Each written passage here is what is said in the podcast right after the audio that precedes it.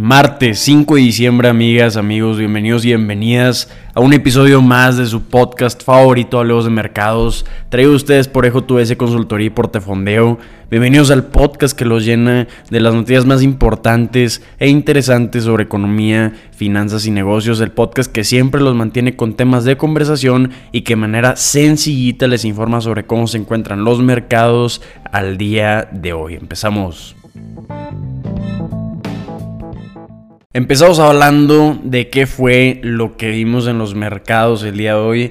Vimos un día también tranquilo, continúa esta pausa de diciembre, pues vimos que al cierre el Dow Jones cayó 79 puntos o un 0.22%, el S&P 500 cayó un 0.06% y el Nasdaq incrementó al cierre un 0.31%. Apunta que mañana va a ser un día positivo para los mercados, tenemos al Dow Jones subiendo 46 puntos o un 0.13%, el S&P 500 incrementó un 0.21% y el Nasdaq un 0.35%. Hablando del tipo de cambio, vimos una depreciación ligera en el dólar estadounidense frente al peso mexicano de 0.06% para terminar en 17.36 pesos mexicanos por dólar. Entonces, hablando de lo principal, pues estamos viendo que a pesar de las recientes caídas, el SP 500, el Dow Jones y el Nasdaq siguen en camino a cerrar el trimestre y el año con ganancias muy considerables gracias a cinco semanas consecutivas de aumentos, como estamos platicando ayer, el mejor noviembre que hemos visto desde mediados de 2022. Hablando de empresas individuales, estamos viendo que la empresa Box de servicios en la nube está cayendo un 12% después de presentar sus resultados trimestrales, obviamente por debajo de las estimaciones de los analistas. Las acciones de Toll Brothers están incrementando un 2% después de superar las estimaciones de los analistas. Viendo los comentarios de los mercados, pues hay mucha incertidumbre y muchas diferencias en opiniones en cuanto hacia dónde puede ser el movimiento, la tendencia para 2024. Hay una gran incertidumbre sobre si van a comenzar a recortar las tasas de interés para 2024. La Reserva Federal tiene comentarios muy restrictivos aún o podríamos decir que neutros citando que es muy pronto para discutir sobre recortes en la tasa, pero viendo la reacción de los mercados, pues muchos están considerando recortes en las tasas, entonces es muy difícil predecir qué es lo que se espera para 2024, pero hablando del día de hoy, eh, vamos a estar esperando resultados trimestrales mañana de Campbell Soup. Van a darnos una idea de cómo este tipo de empresas están manejando el actual entorno económico. Entonces, aunque no le dé mucha atención al mercado, este tipo de resultados trimestrales como los de Campbell Soup son muy importantes porque son un gran indicador económico.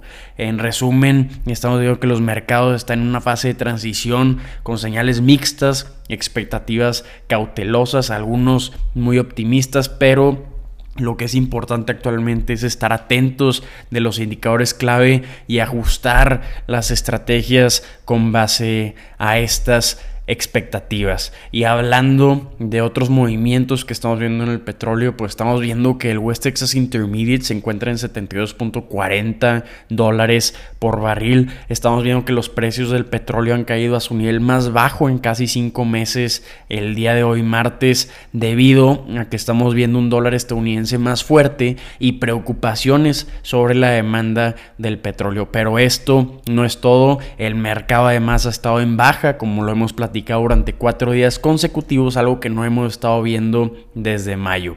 Estamos viendo que los recortes de suministro voluntarios anunciados por la OPEP no impresionaron a los inversionistas. ¿Qué significa esto? Pues el mercado duda de la efectividad de estas medidas de recortar el suministro para incrementar los precios del petróleo, viendo que se encuentra en 72 dólares el barril del West Texas Intermediate.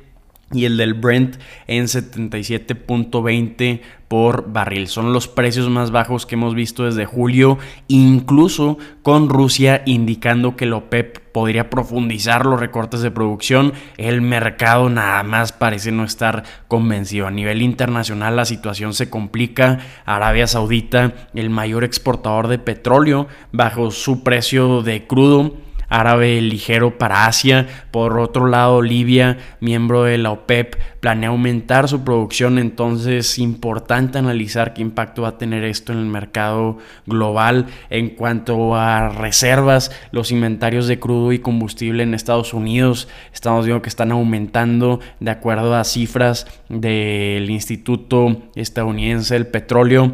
Esto también ha influido en esta caída que estamos viendo en los precios del petróleo. Mañana vamos a estar esperando más datos del gobierno que nos podrían dar más claridad al mercado. Hablando de China del otro lado del charco, estamos viendo que el mayor importador de petróleo del mundo, los bancos están comprando yuanes para evitar su devaluación de la moneda. Además, en la conferencia COP28 se discute la posibilidad de eliminar gradualmente los combustibles fósiles todo esto está generando gran incertidumbre sobre la demanda futura de petróleo. Entonces, hablando de la situación del petróleo, estamos viendo una combinación muy compleja de factores que afectan los precios del petróleo. Esto incluye decisiones políticas, movimientos alimentarios y también dinámicas que estamos viendo en las divisas. Con solo ver el tipo de cambio del peso mexicano contra el dólar, vemos un gran sub y baja. Imagínense cómo están las demás monedas. Y hablando específicamente de conflictos geopolíticos, pues es muy importante hablar del tema de Rusia, porque no hemos escuchado mucho del tema de Rusia y de Ucrania. Entonces, hablando de, de Rusia, pues se encuentra quiero hablar de un artículo, un análisis interesantísimo que acabo de leer en Bloomberg que creo que vale la pena compartir aunque esto convierta más largo el episodio. Vámonos con este tema complejo y de relevancia global que merece nuestra atención. Vamos a empezar esta noticia o este análisis en las costas griegas cerca de Yetio, donde la falla de sanciones occidentales se hace evidente. Estamos viendo aquí que empiezan el análisis con dos petroleros desgastados por el tiempo, con un historial elusivo. Y esto es solo la punta del iceberg de una flota sombra que opera bajo banderas de alto riesgo. Europa y Estados Unidos, Norteamérica, le impuso a Rusia el límite en su, en su barril de petróleo de 60 dólares. Entonces, lo que analizan aquí es cómo han sido muy inefectivas estas sanciones, porque inclusive hemos visto que los ingresos de Rusia se han duplicado por petróleo, probablemente financiando más su conflicto con Ucrania. Entonces, de suma relevancia este tema. Es casi cinematográfica elevación de sanciones. Vemos transferencias de petróleo de barco a barco en aguas internacionales lejos del alcance de los reguladores occidentales. Utilizan un sistema de rastreo digital que muestran movimientos sospechosos como el de estos dos barcos, dos petroleros que comentamos desgastados, que son el de Turba y el Simba, participando en potenciales operaciones encubiertas. Las sanciones diseñadas para limitar los ingresos de Rusia y su capacidad de financiar el conflicto en Ucrania incluyeron, como comentamos, este tope de 60 dólares. Pero esta medida, como comentamos, ha estado incentivando inclusive un negocio clandestino para comerciantes y empresas de envío muy difíciles de rastrear. Este escenario ha estado pues creando una arquitectura financiera del comercio de petróleo y marítimo con temores de un desastre ambiental y la posibilidad de que fondos ocultos fluyan de vuelta al Kremlin. Además, estamos viendo que países como China e India se han convertido en los principales clientes del petróleo ruso, llenando el vacío dejado por la Unión Europea de dejar de consumir su petróleo como sanción. Estamos viendo que expertos están señalando fazendo que la flota sombra a la que mencionan este análisis y las alternativas a los seguros marítimos occidentales no son nuevas, pero su uso por parte de Rusia las ha convertido en una práctica muy generalizada. A pesar de los intentos del occidente por frustrar estas maniobras, países como Grecia se ven impotentes para intervenir en actividades que ocurren en aguas internacionales. Incluso se ha visto a Grecia, el mayor propietario de petróleos del mundo, operar bajo el tope de precio, manejando una parte significativa del petróleo ruso. Entonces, muy complicado este análisis, pero vale la pena mínimo estar al tanto de estas flotas sombra a las que se refiere este análisis, porque la situación actual está planteando una pregunta crítica que es, ¿realmente quiere Estados Unidos y sus aliados cortar el flujo de petróleo ruso arriesgando un aumento en los precios globales de combustible? Este dilema no solo afecta las políticas energéticas, sino también tiene implicaciones geopolíticas profundas que pueden ser un tema muy importante para 2024. Y hablando de tensiones geopolíticas, tampoco podemos ignorar el tema de Israel. Muy importante platicar sobre las actualizaciones de este tema, pues vemos que en medio de una creciente presión internacional, los líderes israelíes se mantienen firmes en su campaña militar en el sur de Gaza con un objetivo declarado, erradicar a Hamas. Mientras el número de víctimas mortales desafortunadamente aumenta, la situación humanitaria se vuelve cada vez más crítica. Para entender mejor, vamos a hacer un breve repaso. Hamas, designado como un grupo terrorista por Estados Unidos y la Unión Europea, ha sido acusado por Israel de usar a civiles como escudos humanos. Esta acusación se centra en la operación de Hamas cerca de hospitales y escuelas.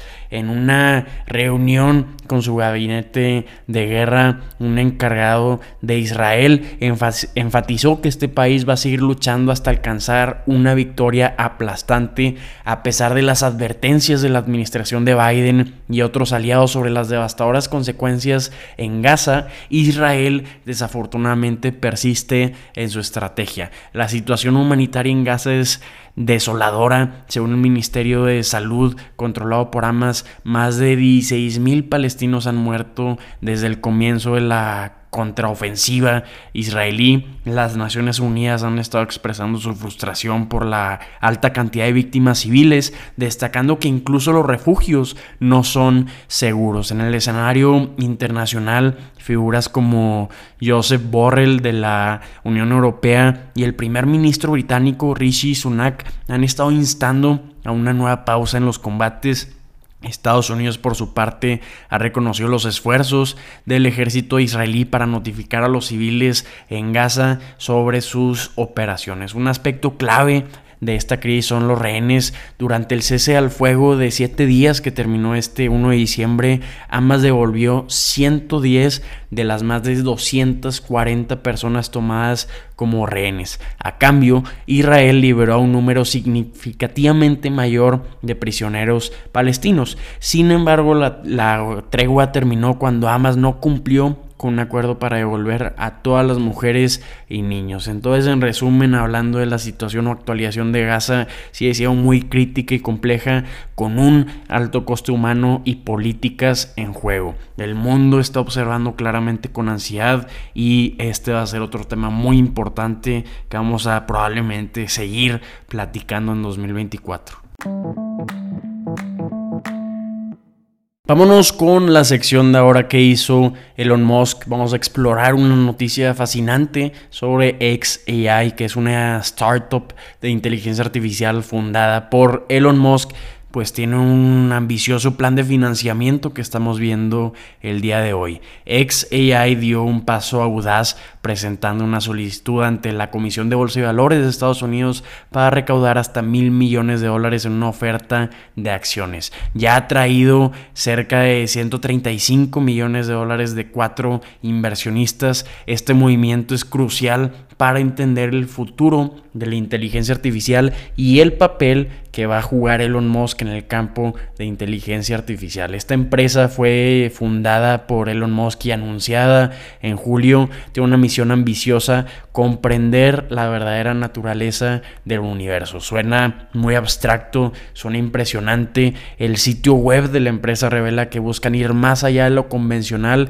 con su chatbot Grok, inspirado en The Hiker Guide to the Galaxy. Grok se destaca por su humor y capacidad para responder preguntas picantes, diferenciándose de otros sistemas de inteligencia artificial que se oponen a responder este tipo de preguntas, se posiciona como un competidor directo de otros gigantes como OpenAI, que son creadores de ChatGPT, y de tecnologías como Bard de Google y el chatbot Claude de Anthropic. Elon Musk es pues claramente conocido por su liderazgo en varias empresas como Tesla, SpaceX, inclusive propietario de X, ha adquirido miles de unidades de procesamiento gráfico de Nvidia esenciales para desarrollar modelos de lenguaje avanzados. Esta estrategia está subrayando la seriedad de este proyecto de inteligencia artificial y su potencial disruptivo en el mundo de estas tecnologías. Es una entidad separada trabaja en estrecha colaboración con empresas como X, que es previamente Twitter, Tesla y más. Esto nos está sugiriendo una potencial integración estratégica que podría influir significativamente en varias industrias. El equipo de esta empresa incluye exmiembros de DeepMind, OpenAI y otras empresas de inteligencia artificial con experiencia en proyectos como AlphaCode, ChatGPT y otro tipo de tecnologías de este tipo. Entonces, muy interesante esta noticia. Ha sido destacada por Elon Musk varias veces esta empresa de inteligencia artificial pues mencionando que están buscando atraer a los mejores ingenieros y también científicos. Además, esta financiación coincide con declaraciones controvertidas de Elon Musk que hemos platicado en la cumbre Dealbook, que añade una capa interesa el tema donde Elon Musk está diciendo go fuck yourself a los a las empresas que retiraron su publicidad de X tras una serie de comentarios desafortunados de Elon Musk. Entonces, interesante ver este financiamiento. Vamos a ver en qué termina este chatbot Grok uniéndose a la competencia de este mercado que está creciendo con pasos exponenciales. Vámonos con noticias de CBS, que ya saben para nada lo que comentamos aquí es una recomendación de inversión, es solo mi opinión y vamos a hablar de CBS, que es una como saben, de mis empresas favoritas, si es que han escuchado este podcast con tiempo. CBS, sus acciones en los últimos cinco años han caído un 4.14% y en 2023 han caído un 23.56%. Actualmente está evaluada a 10 veces sus utilidades de la empresa, estando evaluada a 91.400 millones de dólares y hoy tenemos noticias muy importantes del sector farmacéutico debido a que CVS Health tiene un innovador cambio en la fijación de precios de los medicamentos recetados. Están anunciando que van a reformar cómo establecen estos precios. Esta edición está respondiendo a años de críticas por falta de transparencia y los elevados costos de atención médica en Estados Unidos. Es un movimiento audaz que podría alterar el panorama farmacéutico mínimo en Estados Unidos. Bajo este nuevo modelo que se va a implementar a partir del 1 de enero de 2025 para los pagadores comerciales, CBS busca alinear el precio de los medicamentos con lo que los consumidores pagan en la farmacia. De acuerdo a la directora ejecutiva de CBS, esto va a traer más transparencia y comprensión sobre los costos de los medicamentos. Es importante señalar que este cambio no necesariamente hará que todos los medicamentos sean más baratos, algunos podrían costar menos, mientras que otros podrían aumentar de precio. Sin embargo, CBS espera que más precios de medicamentos disminuyan que aquellos que aumenten para los consumidores, empleadores y aseguradoras de salud. Tras este anuncio, las acciones de CBS cerraron con un aumento de 4% el día de hoy, impulsadas también por una estimación de ingresos para 2024 mejor de lo esperado por Wall Street siendo un claro indicativo del optimismo del mercado frente a esta nueva estrategia. El plan es llamado CBS Cost Vantage, va a utilizar una fórmula sostenible y transparente para determinar el precio de un medicamento y el reembolso correspondiente que reciben las farmacias. Esto representa un cambio significativo respecto al actual sistema complejo y poco transparente. Este movimiento llega un momento en que otras empresas como la farmacia en línea de Mark Ewan y Signa también están implementando modelos de precios más transparentes. Entonces eso está reflejando una tendencia creciente hacia la claridad y justicia en la fijación de precios de medicamentos. Además, el gobierno de Biden está tomando medidas para controlar los precios de medicamentos como se ve en la ley de reducción de la inflación y en las negociaciones de precios de medicamento para el programa federal de Maker. Entonces, en resumen, CB está dando un paso importante hacia la transparencia en los precios de, medicamentos. Este cambio podría tener un impacto significativo en la industria farmacéutica y en la economía de la atención médica, siendo increíbles noticias para CBS viendo la reacción en sus acciones el día de hoy. Amigas, amigos, soy Eduardo y espero que este larguísimo episodio les haya resultado de gran utilidad, que les haya gustado. Si así lo fue, lo que pueden hacer para ayudarnos muchísimo es compartir este contenido en sus redes sociales o mínimo con una persona. Con eso nos ayudan a calificar este podcast en donde nos estén escuchando. Califíquenlo honestamente, mándenos su retroalimentación. Siempre estamos atentos a ella. Y si tienen cualquier duda, comentario, retroalimentación, también búsquenos en redes sociales y ahí platicamos. Ánimo y mañana nos vemos.